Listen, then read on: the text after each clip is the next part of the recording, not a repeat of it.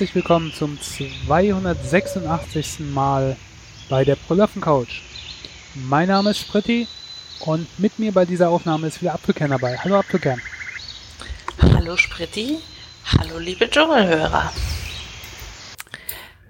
Ja, wir haben äh, relativ volles Programm wieder hier. Wir sind hier jetzt eigentlich im Countdown, im Countdown auf unsere Folge 1000. Aber da sind wir doch eigentlich schon seit Folge 1 dabei, ne? Bei diesem Countdown. Ja, es ist, wir haben eine ganz, das ist wie so eine Serie, die schon am Anfang das Serienfinale geplant hat. Ist bei uns auch schon. Also nicht, dass 1000 unser Finale ist, aber wir planen schon alles zielt darauf hin. Ich glaube, das kann man gut vergleichen mit Frauen. Denen wird ja immer suggeriert, die Hochzeit ist das Event ihres Lebens. Und da muss man sich schon von klein an Gedanken machen. Was will ich für ein Kleid? Will ich eine Kutsche? Wie sieht's aus mit weißen Tauben? Ah, nee, mein, mein, mein zukünftiger hat eine Milbenallergie. Hm. Und genauso sind wir. Wir haben nämlich auch schon unser Kleid für die tausendste Folge. Es, es fehlt noch so ein bisschen was an Blumenbouquet, aber ansonsten sind wir wirklich toll dabei. Und bis die Party steigt, sprechen wir nochmal kurz über eine andere Party, nämlich die Eurovision Song Contest Party. Yes. Yes. Ich da bin ja, ich ein bisschen enttäuscht von dir. Ja, ich, ich habe das voll verpeilt, dass der ist. Ich habe gelesen, das Halbfinale ist und so weiter. Und ich gedacht, ja, das ist wohl nächste, nächstes Wochenende, da Pfingsten halt das Finale oder so. Und dann auf einmal kam so die Meldung auf mein äh, Handy, Deutschland auf äh, Platz so und so viel, die, die und die gewinnen. Ähm, und dann habe ich gedacht, oh, ups. Ja, ne? Verpasst. Wie war's denn? Ich weiß Ach. nur, wer gewonnen hat und ich weiß, wo Deutschland gelandet ist. Du weißt ja schon ganz viel. Der Song Contest hat in Lissabon stattgefunden. Das war ziemlich schön, weil viele portugiesische Szenen so eingeblendet wurden. Es gibt ja immer so die Vorstellung der Kandidaten, das haben sie dieses Mal gezeigt, mit einer Tür, wo der Kandidat rausgetreten ist in die portugiesische Landschaft, haben sehr, sehr hübsch gemacht Landesteile gezeigt. War ein bisschen absurd, dass sie dann da rauskamen aus den Türen und sich umgeguckt hätten, haben, als wären sie gerade aus dem Raumschiff gefallen, so nach dem Motto, wo bin ich denn? Stelle ich mir auch sehr lustig vor, wie sie das gedreht haben, mit irgendwelchen fetten Türen, die sie in die Landschaft geklatscht haben. Aber jetzt äh, zu den relevanten Dingen. Es gab vier Moderatoren, alle sehr schlank, mit hochgeschnürten äh, Obertönen. Und vier Moderatorinnen sind ein bisschen viel, habe ich festgestellt. Es ist ein bisschen anstrengender, wenig, weniger. Vier angenehmer. Vier, genau. Und ich hatte das Gefühl, alle wären am ne? liebsten, ja, alle wären am liebsten im Mittelpunkt gewesen, aber wahrscheinlich hatte der Sender da irgendeinen Vertrag, wo man keine rausschmeißen konnte. Wer weiß. So, die Vorschau war ein bisschen wie der olympische Einlauf. Die kamen dann alle mit ihrer Flagge und wurden bejubelt und haben gesagt, hier Frankreich, da Italien, hui, Zypern, was auch immer, mit den Vertretern. Und es ging direkt los, wie immer, zack, zack, zack, alle 26 Finalisten hintereinander. Und ja, es fing ganz gut an. Irgendwann hat man genug vom Lästern. Ich habe natürlich fein mitgetwittert, über den Abend vier Follower verloren. Diese ganzen ESC-Allergiker. Oh. Ähm, ja, letztendlich war es gemischt. Es gab ein paar Beiträge, wo ich mir dachte, meine Güte, was ist das denn? Also allen voran Spanien. Es waren Pärchen, Alfred und Amaya, die haben gesungen Tu Canción, dein Lied.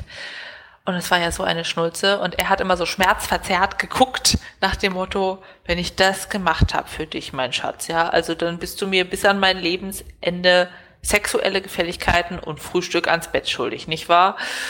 So ungefähr sahen die aus. Es war furchtbar.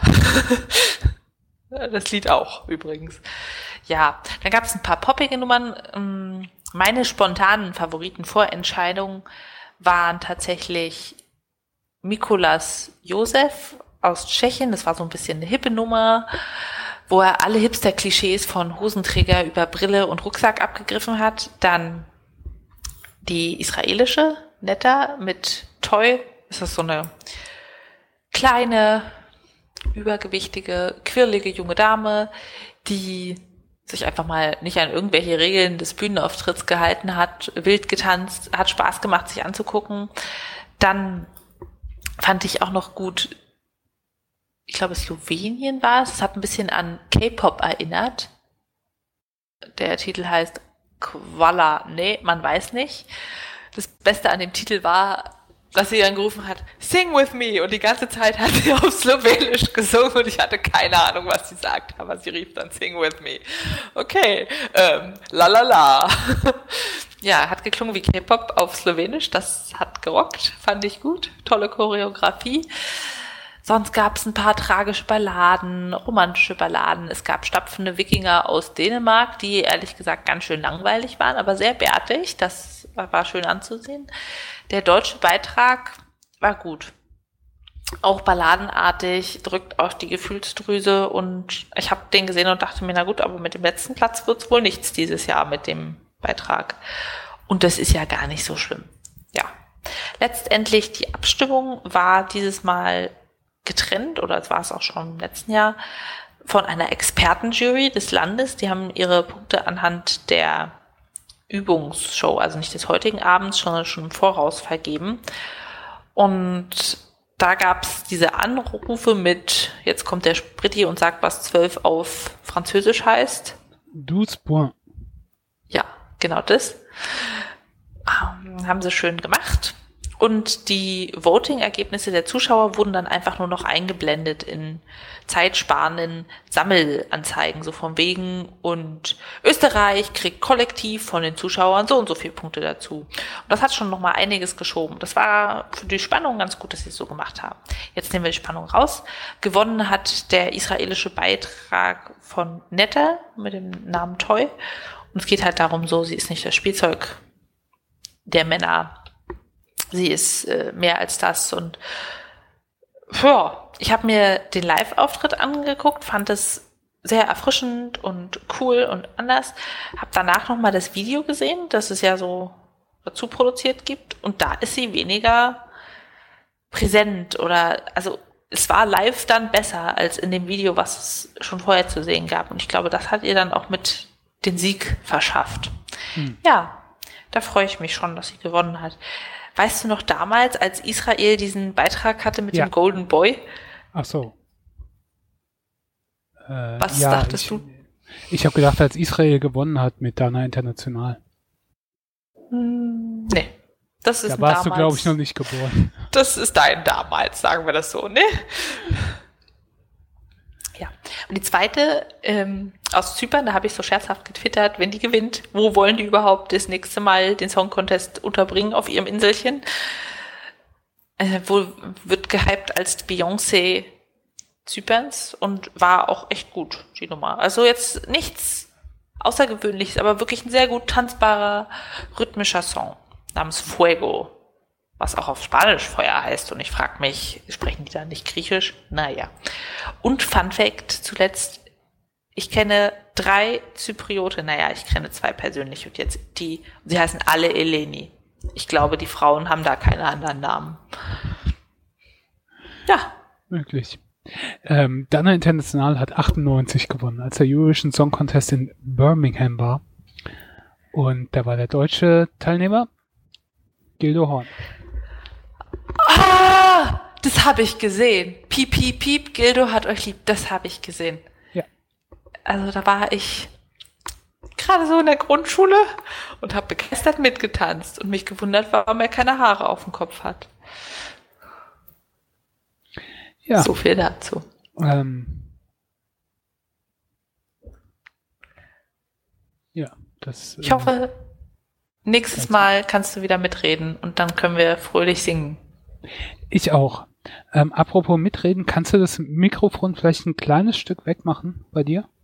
Mhm. Ich glaube, das schlägt sonst ein bisschen zu sehr auf. Und, äh, also bei mich stört es jetzt nicht so, aber ich glaube, später auf der Aufnahme hört man es dann. Danke für den Tipp. Ähm, ein paar andere kleine Sachen. Ich habe vor ein paar Folgen erzählt, dass ich bei äh, dass, äh, äh über Ello gesprochen, dass Ello so eine, das war mal ein Social Network, wo ich glaube Markus drüber gesprochen hatte, was es ein bisschen anders angehen wollte als Facebook. Das hat nie so richtig abgehoben.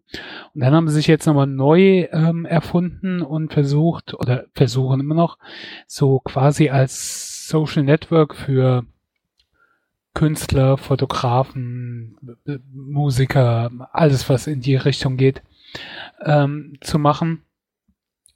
Und ich habe mich da jetzt eine Weile mit ähm, auseinandergesetzt, aber nee, ich finde da ähm, kein Zugang, ist irgendwie nichts für mich.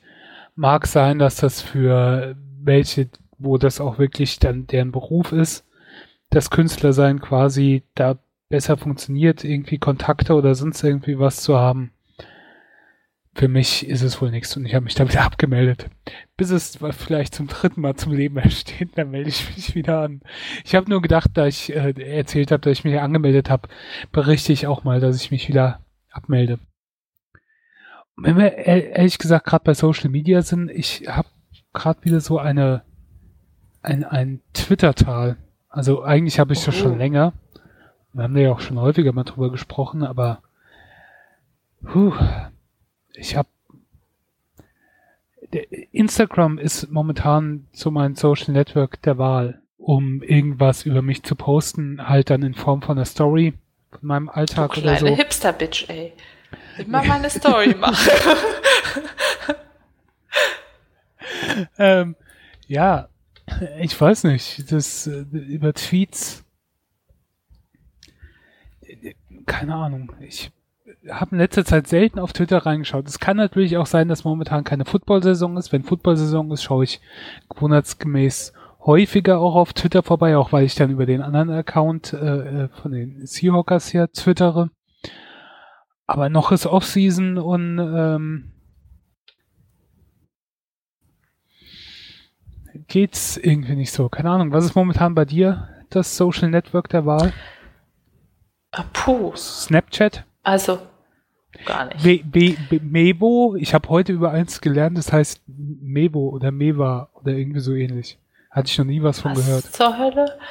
Nee, also Reverie, das Strickforum. Ich poste regelmäßig, was ich gerade zusammennadle. Ja. ja. Gerade pinke Sockenwolle verwursten für die quasi Mutter des Freundes. Weil wer mag schon pink, muss man die Gelegenheit nutzen, wenn jemand es möchte. Das hat man davon, wenn man Vierer Socks, Sockenwolle Pakete kauft.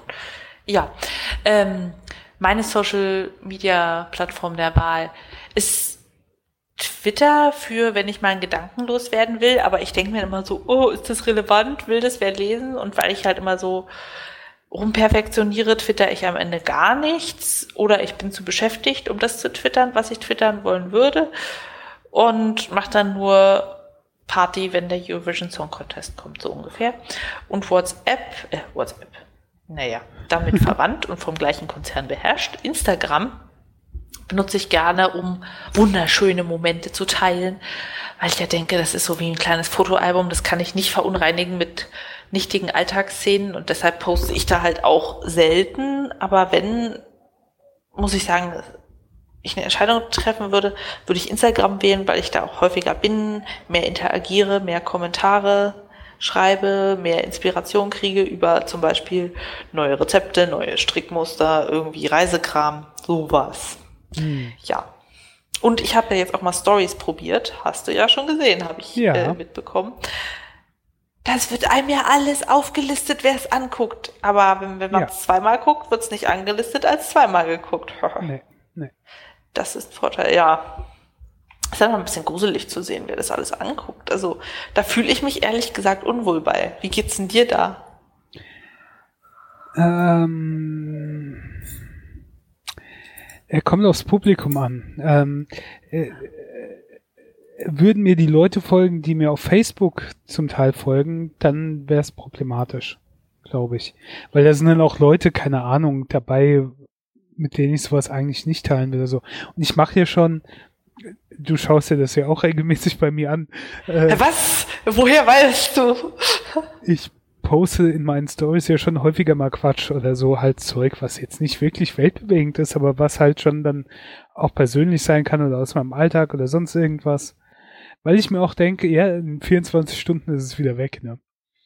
Deshalb denke ich mir, es lohnt sich halt nicht. Es ist ja gleich wieder weg. Was soll ich mir den Aufwand machen? Ja, aber ich merke halt, es schauen sich doch erstaunlich, also in Relation jetzt zu meinen Followern, viele Leute an. Wie viele Views Von hast denen. du denn so auf deine krassen Tageshighlights? Ähm, 40 bis 50. Und ja. ich habe ich habe keine Ahnung wie viele, aber ich habe nicht viele Instagram-Follower. Das hält sich bei mir in Grenzen. Und da sind bestimmt auch viele Bots dabei. Ähm, aber wenn ich das höre, Dagi kann einpacken. Sprit ich habe ich hab 124, ich hab 124 Abonnenten ne? und ein Drittel ungefähr davon schaut sich das dann an. Hm. Ja. Nicht schlecht. Ja. Ähm. Vero übrigens, falls sich Leute das fragen, weil ich auch mal drüber erzählt habe, Vero finde ich immer noch ein sehr interessantes Social Network, aber hat halt das Problem von vielen, ähm, ich kenne da halt niemand und dann macht es auch nicht so viel Spaß. Also ich kenne schon niemand, aber ich kenne eine Person, äh, Kari, die ja auch früher mal bei uns im Podcast war. Und dann hört es auch schon wieder auf, sonst benutzt das niemand, der ich kenne oder ich habe ihn zumindest noch nicht entdeckt und dann ist der Reiz halt nicht so großartig da. Ja. Dann ähm, ansonsten wäre das so die perfekte oder eine gute Mischung aus den ganzen anderen Sachen, aus Twitter, Facebook, äh, Instagram, Snapchat oder so. Fände ich eigentlich hast, gut, aber. Hast du da auch Aktivität? Also postest du da was?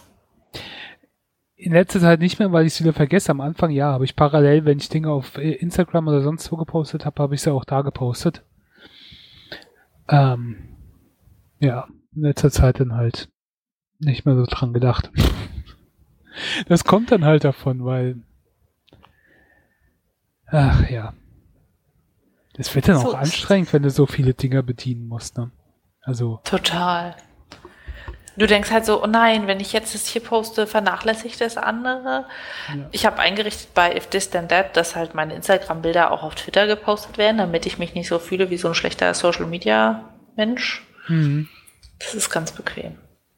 Ja, das mache ich jetzt auch ab und zu, dass ich dann, wenn ich auf Instagram was poste, dann einfach sage, hier, ich schreibe das auch mal auf Twitter, dass ich was gepostet habe. Aber, aber dann fühle ich mich ja halt so billig, weißt du, ich hau das überall raus. Wie so eine kleine Mausi, die auf allen Hochzeiten gleichzeitig tanzen möchte und aber nicht äh, ja, kreativ genug ist, für jeden eigenen Content zu machen. Ja. Naja, ich poste jetzt auf jeden Fall wieder von einem Apple-Device aus. Hey, was? Ja, ich äh, habe wieder ein iPhone. Was Und ist los? Ich habe eine Apple Watch. Ich wollte es nur mal vermelden. Ich werde in irgendeiner der nächsten Folgen, wenn ich mich eine Weile eingelebt habe, äh, wieder darüber berichten. Aber ich bevorzuge einfach Apple. Ich habe das so gemerkt, als ich das, äh, als ich das iPhone wieder hatte das Android ist nicht schlecht und eigentlich nehmen die sich ja nichts. Und die meisten Sachen, die du auf dem einen hast, kannst du auch bei dem anderen finden. Für mich persönlich fühle ich mich bei Apple wohler. Ich habe ein größeres Wohlfühlfaktor. Das passt irgendwie besser, es funktioniert alles besser, es ist durchdachter, auch die Apps sehen schöner aus. Äh, es ist alles nur so ein kleines bisschen und dieser Wohlfühlfaktor, den habe ich beim anderen nicht. Was cooles ist, also ich habe die Apple Watch, habe kein Fitbit mehr. Und das überrascht mich positiv. Ich hätte nicht gedacht, dass ich die so nutze und äh, so positiv nutze und dass sie mich auch so motiviert, was Fitness angeht, aber da ich sie auch für andere Sachen benutze. Das finde ich sehr cool. Aber wie gesagt, ich lebe mich da noch ein bisschen ein und dann werde ich mal ähm, in ein paar Folgen darüber mehr erzählen. Und auch, weil ich das an anderer Stelle schon gefragt worden bin, was dann so die Apps sind, die ich da drauf nutze, dann kann ich da vielleicht auch so ein bisschen was drüber erzählen. Nur weil ich ja euch alle auf dem Laufenden halte, habe ich gedacht, ich erzähle das jetzt auch mal. Du Apfelkopf, heimlich wieder zurückgewechselt.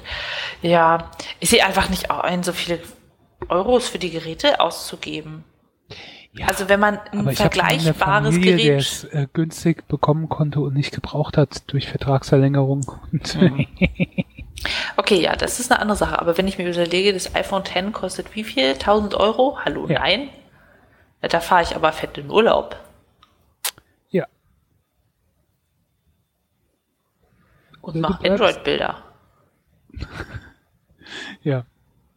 Ja, das, ähm, für den vollen Preis hätte ich auch gesagt, nein. Das war ja auch damals mein Grund, warum ich äh, von Apple weggegangen bin, weil ich gedacht habe, nee, das ist so eine Schmerzgrenze erreicht.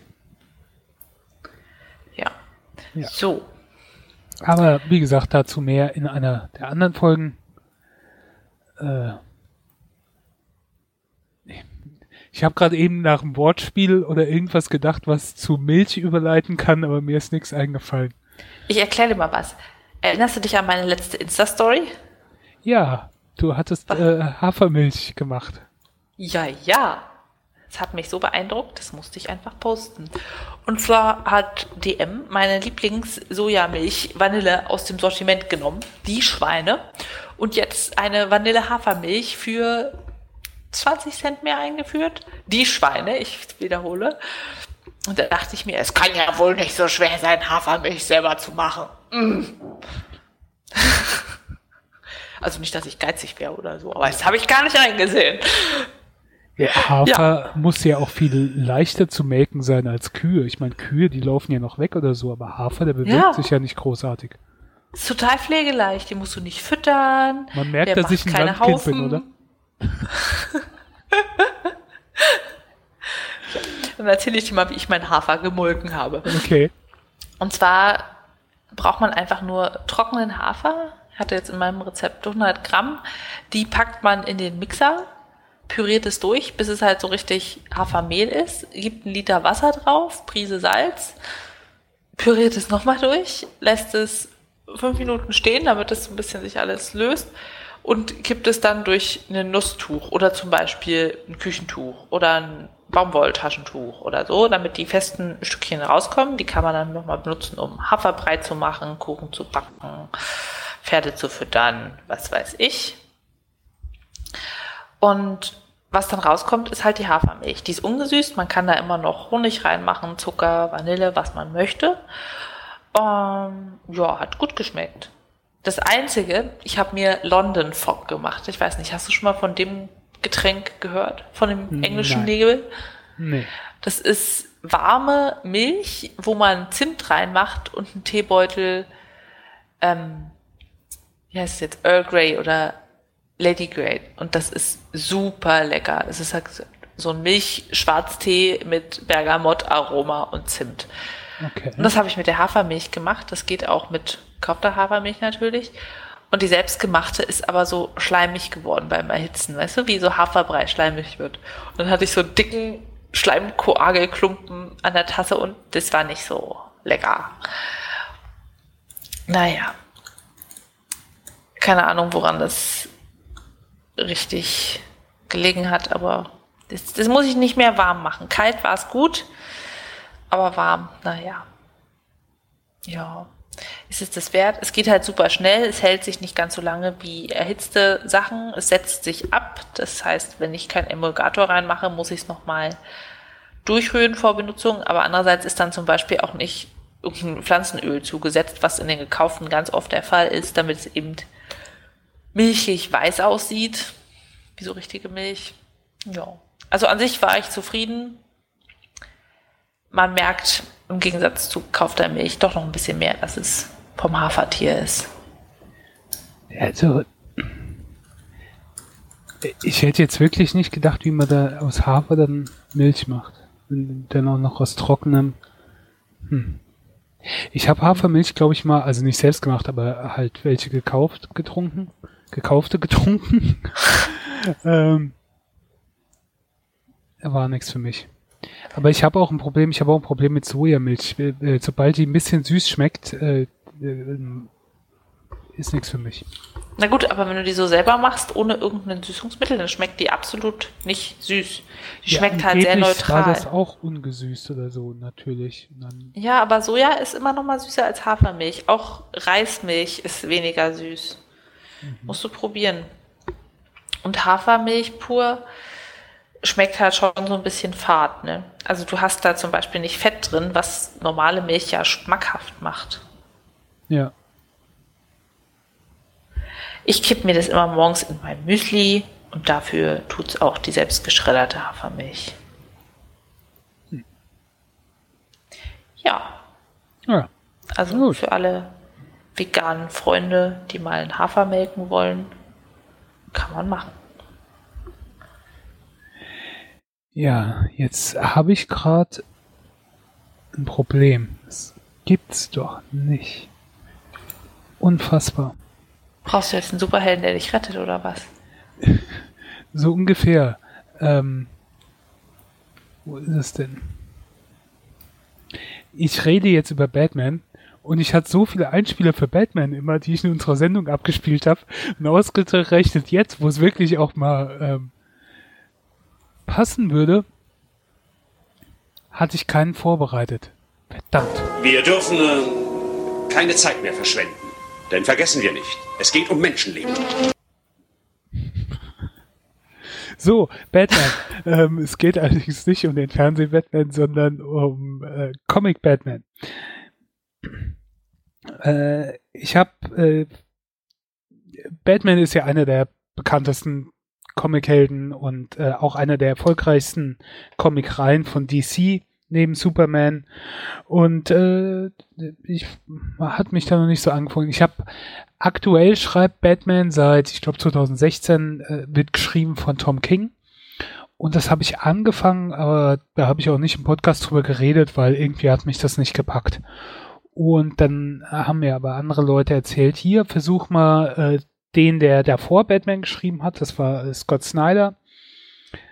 Das ist ein ziemlich großartiger Run, der wird von vielen abgefeiert. Also habe ich ähm, angefangen, das zu lesen und habe die ersten drei Sammelbände gelesen, die auch wirklich bekannt sind. Also vor allen Dingen der erste äh, Court of Owls und der Rat der Eulen. Dann der zweite Band ist City of Owls, die Stadt der Eulen. Und der dritte ist Death of the Family, der Tod der Familie. Also nicht Death in the Family, das ist ein bekannter Band aus den 80ern ähm, sondern Death of the Family. Okay, um was geht's? Ähm, bei Batman wird, ähm, wird jemand umgebracht und ähm, der Verdacht ist, dass das der Rat der Eulen ist. Und der Rat der Eulen ist so ein hm,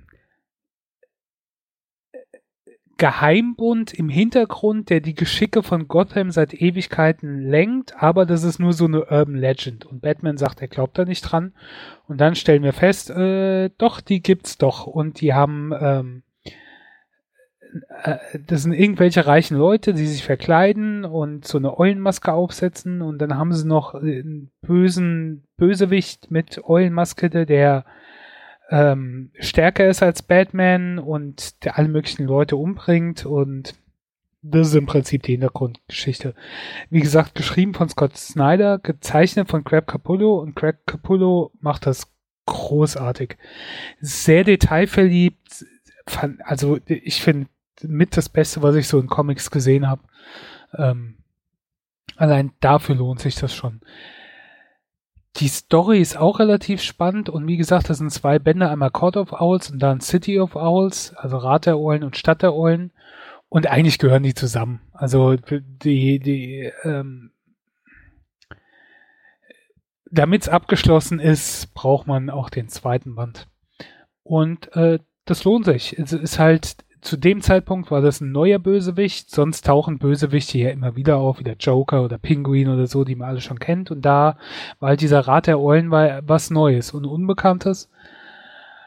Ähm, lohnt sich auf jeden Fall. Court of Owls würde ich 9 von 10 Bananen geben, City of Owls 7 von 10 Bananen, weil da gibt's eins, zwei, also so ein Sammelband besteht ja immer aus vier bis fünf Heften und da sind eins, zwei, die so ein bisschen abweichen und die hätte man da nicht drin gebraucht. Da gibt es so eine Nebenstory mit äh, Mr. Freeze. Die habe ich jetzt nicht gebraucht unbedingt. Die erklärt zwar auch was zur Hintergrundgeschichte, aber nötig war die nicht. Ähm, Ist Mr. Freeze ein Eismann? Also klingelt der und ja, der wird in ein? einem der Batman-Filme, der kitschigen alten Batman-Filme von Arnold Schwarzenegger gespielt. Der oh. ähm, will alles einfrieren und alle einfrieren. das ist sein, sein Bösewicht-Tätigkeit. Guter Plan. guter Plan. Ja. Ähm, der dritte Band ist äh, Death of the Family, der Tod der Familie. Hat da nichts mehr mit dem Rat der Ohren zu tun, sondern das ist eine Joker-Geschichte. Und Joker war verschwunden für eine Weile aus Batman, ich glaube für über ein Jahr, und tauchte dann wieder auf. Und das ist ein sehr horrormäßiger ähm, Joker. Denn Joker hat sich von einem anderen Bösewicht von einer Weile das Gesicht abschneiden lassen, also die Haut vom Gesicht und eine Maske draus machen lassen und läuft jetzt in diesem Sammelband mit der Gesichtsmaske seiner Haut auf dem Kopf aufgeklebt rum. Sieht sehr horrormäßig aus. Auch da ist die, die, die, die Zeichnung von Greg Capullo ziemlich großartig, sehr eklig. Und ich habe damit ein Problem. Ich habe von Face Off hatte ich schon Probleme damals, als der Film mit Nicolas Cage und ähm, John Travolta, also die Gesichter tauschen. Äh, den Film habe ich schon ungern gesehen in der Szene. Und das hat mich daran erinnert. Ähm, oh. Ja. Keine Gesichtstransplantation für dich ist eine, eine Joker-Geschichte, die auf, wie gesagt, diese Death in the Family, wo Jason Todd, einer der Robins, umgebracht wurde vom Joker, darauf anspielt. Spielt auf mehrere alte Batman-Geschichten an, also da findet man sich wieder, aber wenn man alte Batman-Geschichten nicht gelesen hat, ist das nicht schlimm. Es funktioniert trotzdem. Ich kenne die alten nur, aber ich habe sie selbst nie gelesen und kam auch mit der Story klar und ähm, ist eine gute Geschichte. Es geht im Prinzip darum, dass ähm, der Joker halt wiederkommt und Dinge tut, die er schon mal getan hat, aber anders. Ähm, zum Beispiel denkt Batman, dass er den Bürgermeister umbringen will und dann kriegt der Bürgermeister ganz viel Polizeischutz. Er bringt aber nicht den Bürgermeister um. Er bringt aber alle Polizisten um, die den Bürgermeister bewachen.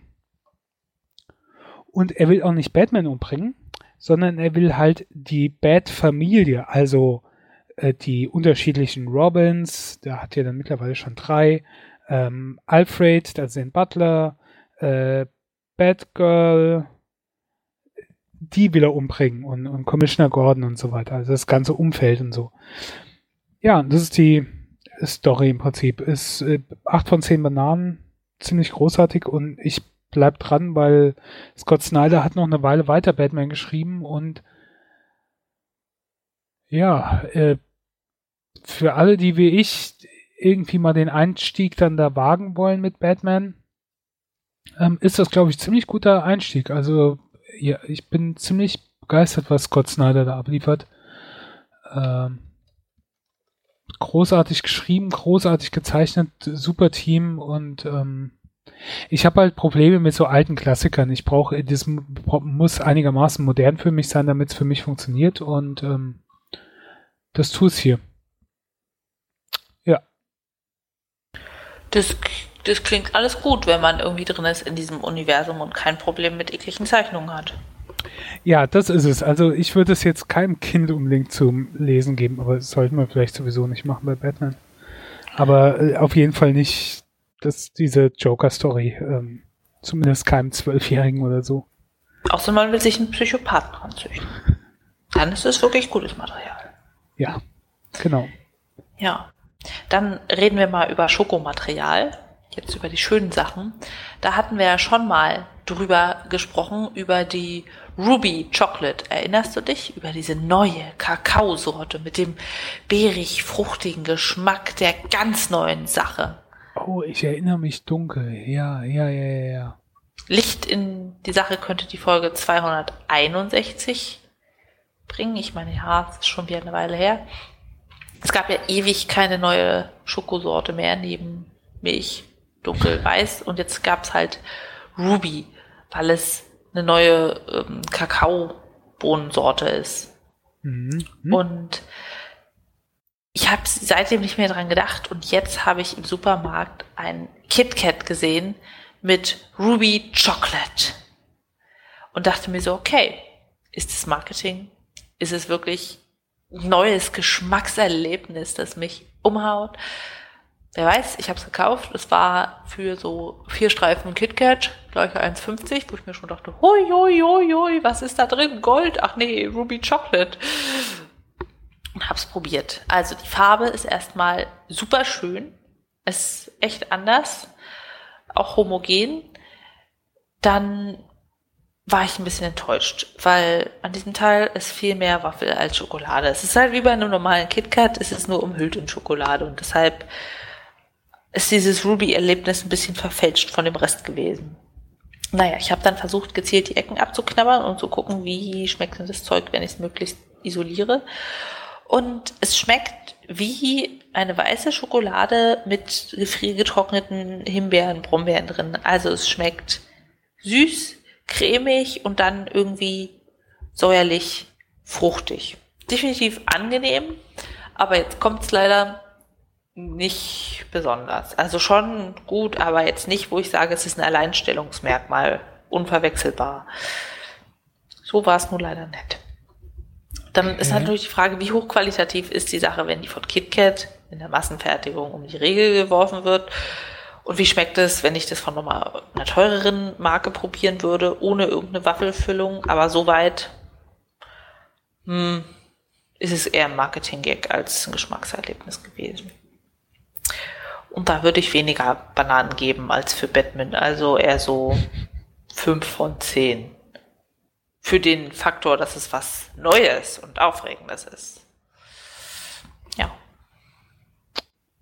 Okay. Kann man machen, jetzt, muss man nicht wiederholen. Also von deiner Beschreibung her bin ich jetzt nicht so traurig, dass ich keine Süßigkeiten mehr esse.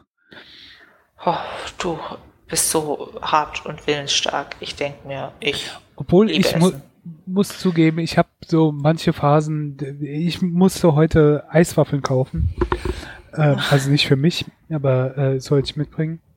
Und bin dann im Supermarkt halt durch Süßigkeitenregal gelaufen und habe übergeguckt, oh, das sieht lecker aus, oh, das sieht lecker aus, oh, das sieht lecker aus. Aber äh, ich bin stark geblieben. Wow.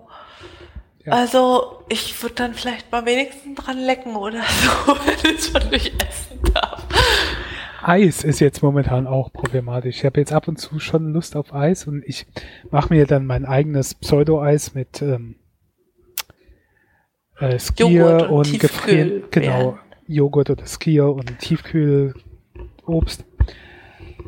Aber halt so, ne, wenn du mal in der Stadt bist, dann in eine Eisbude gehen oder so, da hätte ich auch noch mal Lust drauf. Aber Ach, dieses Joghurt Skier Tiefkühlobst schmeckt richtig gut. Da finde ja, ich, ist es nicht unterlegen.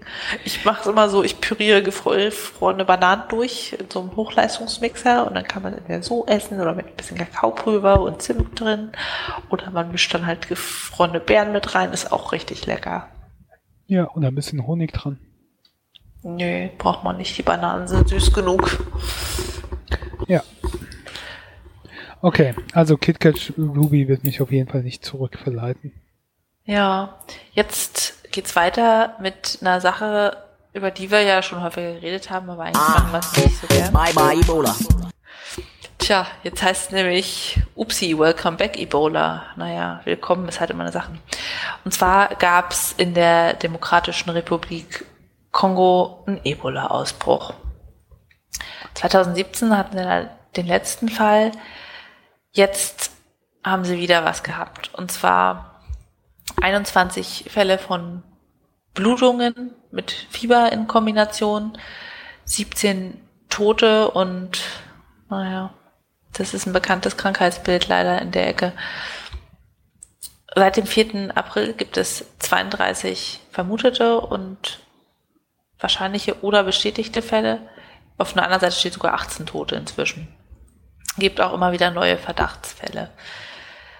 Ja, wir hatten ja mal darüber gesprochen, es gibt einen Impfstoff für Ebola. Und ich mhm. habe mich gefragt, warum haben sie den jetzt nicht schon zum Einsatz gebracht? Dann habe ich gelesen, dieser Impfstoff ist ja eine super Sache, aber er muss bei minus 60 bis minus 80 Grad gelagert werden. Und wenn ich mir vorstelle, dass es in eine abgelegene Region im Kongo transportiert werden muss, wo es ja jetzt tendenziell wärmer als minus 60 Grad ist, Ah, das wird ja nichts. Zum Beispiel die eine Ausbruchsregion, liegt 15 Stunden mit dem Motorrad von einer nächstgelegenen Stadt entfernt und wenn es da keine entsprechenden Straßen gibt, kann man das alles sich knicken. Und dann bleibt natürlich noch die Sache Hubschrauber als Transport, aber das ist auch nicht so leicht. Wenn man ja. das äh, dann auch hört, wo, wo ähm, sowas ist, erklärt dann auch, warum sich sowas dann sehr schnell ausbreiten kann. Ja. Sehr schnell dann um sich greift und äh, was vielleicht woanders nicht passieren würde, wo es dann isoliert worden wäre oder äh, die Versorgung besser ist oder auch kein Aberglaube da ist. Wir hatten es ja auch ähm, wir berichten ja regelmäßig drüber. Wir sind der einzige Podcast, der dieses Thema wirklich angeht. Ähm, Hier wird Ebola noch ernst genommen. Wir, wir, hätten uns vielleicht ein schöneres Thema so aussuchen können, aber irgendwie sind wir bei Ebola gelandet.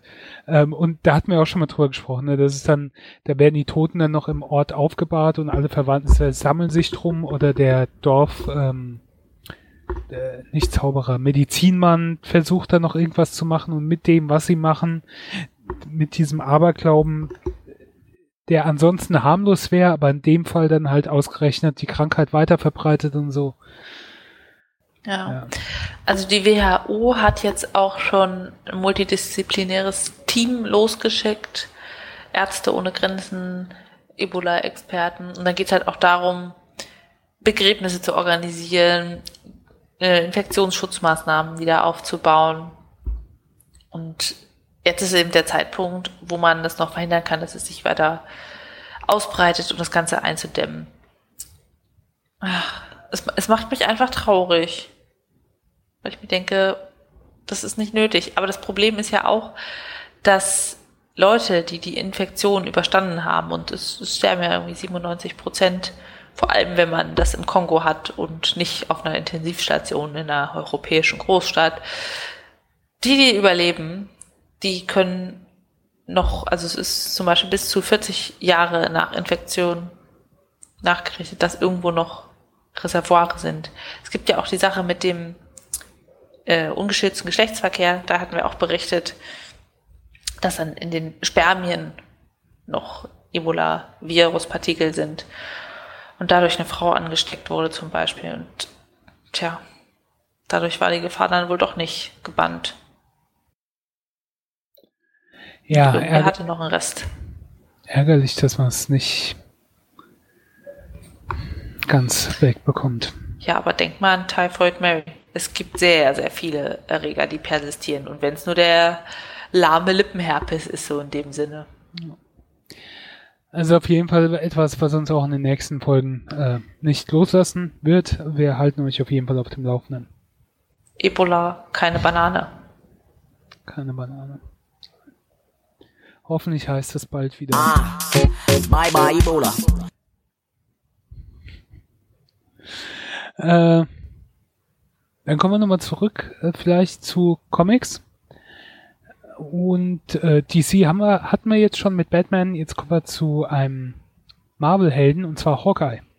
Aber es ist nicht der Hawkeye äh, von Jeremy Renner aus den Kinofilmen, sondern es ist die Hawkeye, Kate Bishop. Äh, ja, ja, es gibt nämlich unterschiedliche Hawkeyes. Äh, Kate Bishop ist, äh, also es gibt zwei Hawkeyes parallel im Marvel-Universum, die auch zusammen in den Comics auftreten. Es ist nicht so, dass einfach das die weibliche Version davon sind, sondern es sind zwei unterschiedliche Personen, die beide unter Hawkeye firmieren. Ich könnte jetzt auf die Backs... Ich höre mich gerade wieder bei dir. Ähm, ich könnte jetzt auf die Backstory drauf eingehen, aber es ist egal. Die Backstory. Alles klar? Ja. Okay. Gut. Ich habe äh, am Kabel gezogen. Versehentlich das Kabel eingestrickt, wie immer könne darauf eingehen, aber äh, Kate Bishop war ein Young Avenger und ähm, ist dann auch in die Superheldenriege da aufgenommen worden und hat sich ins, konnte auch gut mit dem Bogen umgehen und hat sich dann inserieren lassen von verschiedenen ähm, ähm, anderen Superhelden und von Hawkeye halt den Namen und das Kostüm zum Teil übernommen. Und äh, es gab dann auch eine Comicreihe, wo sie mit dem anderen Hawkeye zusammen unterwegs war und es war so ein bisschen so Mentor-Schülerin-Verhältnis, dann haben sie sich ein bisschen verkracht und dann ist er von New York nach LA gegangen. Und da greifen wir jetzt die Serie auf.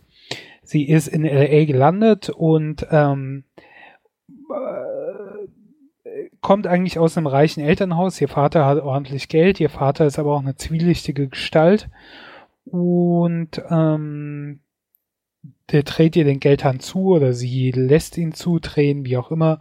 Und um dann Geld zu verdienen, äh, schaltet sie quasi eine Anzeige und ist als Privat, äh, Teilzeit Privatdetektivin, Teilzeit Superheldin inseriert sie quasi. Und dann kommen viele Leute zu ihr und das ist so ein Running Gag, die den anderen Hawkeye erwarten. Und ähm, da geht dann einiges, äh, vor allen Dingen in dem ersten Sammelband, über den ich rede, Anchor Points, ist sehr viel Humor, der darauf basiert, dass Leute da halt hinkommen und denken, sie wäre der andere, quasi der Hawkeye, aber sie ist halt nicht der Hawkeye, sondern der Hawkgirl und so weiter.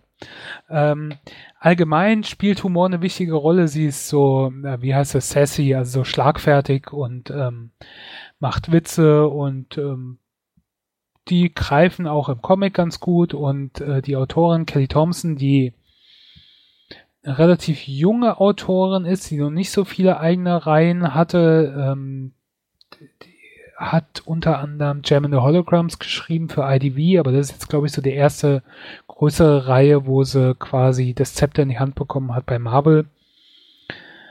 Ähm, und die macht das relativ gut. Die hat das ähm, ganz gut hinbekommen und es war das erste Mal, dass ich Kate Bishop was gelesen habe. Also Hawkeye dieser weibliche Hawkeye. Und äh, ist, glaube ich, auch die erste Reihe, die, wo Kate Bishop alleine Comicbuchreihe bekommen hat. Ähm, macht Spaß. Das Ganze hat drei Bände, Anchor Points, Mask und Family Reunion. Die sind, soweit ich das gesehen habe, noch nicht auf Deutsch erschienen. Es sind nur die englischsprachigen Sammelbände draußen. Äh, gezeichnet von Leonardo Romero, der erste und der dritte Band und der zweite von Julian Tedesco. Die, die äh, Zeichnungen greifen jetzt, gehen jetzt nicht so ins Detail oder sind so toll wie Craig Capullo, wo ich das ähm, gelobt habe bei Batman, aber man kann damit leben und auch den Wechsel zwischendrin fällt jetzt nicht so großartig auf. Es gibt so ein paar Panels, wo man merkt, dass da schnell gezeichnet wurde, nicht so ins Detail gegangen wurde, aber wirklich gestört hat's mich nicht und die äh, Zeichnungen sind ja für mich wichtig, damit mir ein Comic gefällt. Und das funktioniert da schon. Der Humor, Humor funktioniert auch. Ähm, verdammt, jetzt habe ich mir nicht aufgeschrieben, was ich für Bananen gebe. Ähm, insgesamt würde ich sagen so siebeneinhalb von zehn. Es funktioniert, es funktioniert nicht alles. Ähm, die übergreifende Handlung ist, dass äh, also am Anfang versucht sie nur von einer Klientin, die zu ihr kommt, den Stalker zu finden. Dann merkt sie, dass mit dem Stalker aber noch mehr dahinter steckt. Und äh, das ist dann der erste Band. Hinter dem, was dahinter gesteckt hat, steckt aber noch mehr dahinter. Dann merkt sie, dass ihr Vater dann noch involviert ist. Und im dritten Band kommt dann noch der andere Hawkeye und die beiden gehen dann zusammen auf Bösewichtjagd.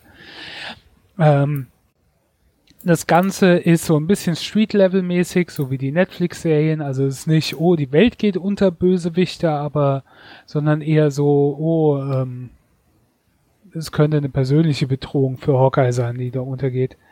Ihr Vater taucht auch noch drin auf. Ist ganz okay geschrieben.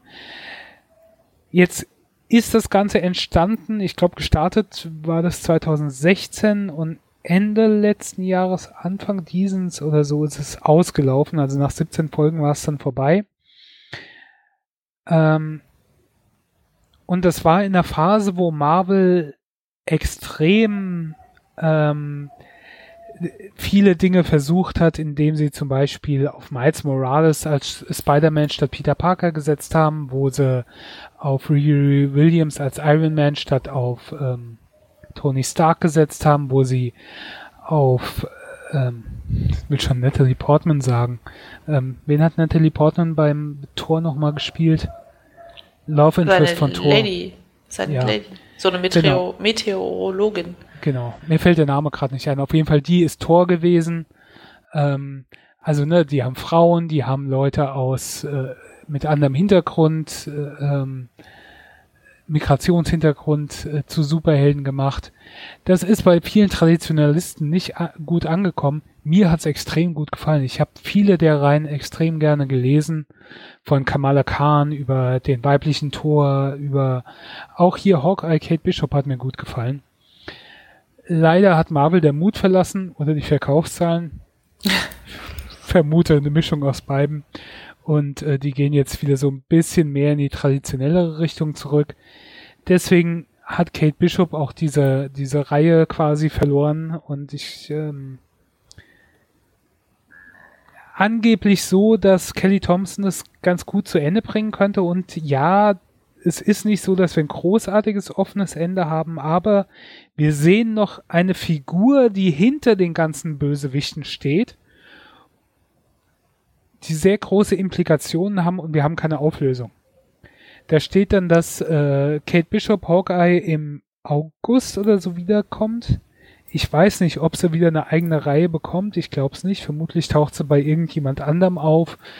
Und ich weiß nicht, ob das dann aufgelöst wird. Vielleicht wird es auch nie aufgelöst. Also man kann es lesen, aber es gibt halt so einen Cliffhanger, wo ich mir unsicher bin, ob der ganz aufgelöst wird. Das ist ein bisschen ärgerlich, das halt so vorneweg. Ansonsten aber ganz nette Reihe mit Humor und ähm,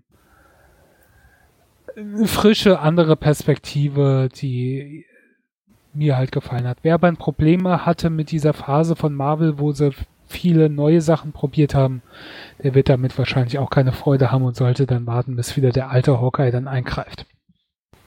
Das dazu. Ja, und wenn du dich mal wieder fragst, was für Bananen du vergeben sollst, ganz einfach die reifen, gelben, ohne Defekte der Schale, die innen weich sind, aber auch noch nicht matschig, sodass du diese bräunlichen Kernansätze noch vom Fruchtfleisch abgrenzen kannst. Das sind die besten. Das sind die besten. Die werden wir uns jetzt auch zum, zu Gemüte führen, nach der Sendung in der Aftershow. Äh, verabschieden euch aber jetzt vorher, damit wir dann unsere Ruhe haben. Macht's gut, bis zum nächsten Mal. Tschüss mal schön die Banane essen. Tschüss.